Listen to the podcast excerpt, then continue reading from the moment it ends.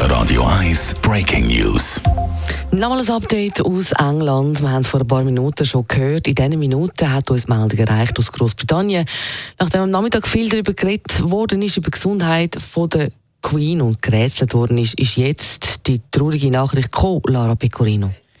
Ja, die Queen Elizabeth II. Die ist im Alter von 96 gestorben. Das hat der Buckingham Palace vor wenigen Minuten bestätigt. Die Sorge und Gesundheit von der Queen die ist ja gross in den letzten Tagen. Heute hat sich die Lage zugespitzt. Der Nachmittag dort haben sich dann die Ereignisse überschlagen. Ja, zuerst ist die Meldung aus dem Königshaus gekommen, dass die Ärzte sehr besorgt sind um die Gesundheit von der Queen.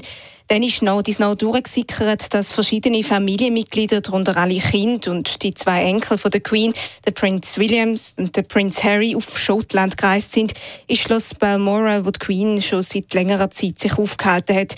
Alles Anzeichen für den Ernst der Lage. Ja, und jetzt eben vor wenigen Minuten die Meldung, die um die Welt geht. Queen, die längste Monarchin in Großbritannien, ist tot.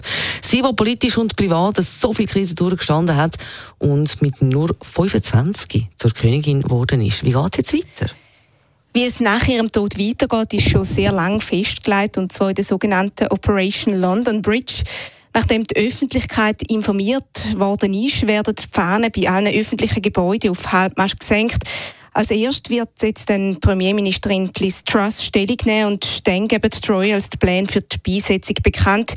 Die wird vermutlich dann in etwa zehn Tagen stattfinden. Danke vielmals, Lara Pecorino, für das Update aus der Redaktion.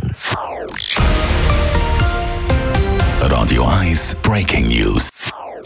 Das ist ein Radio 1 Podcast. Mehr Informationen auf radio1.ch.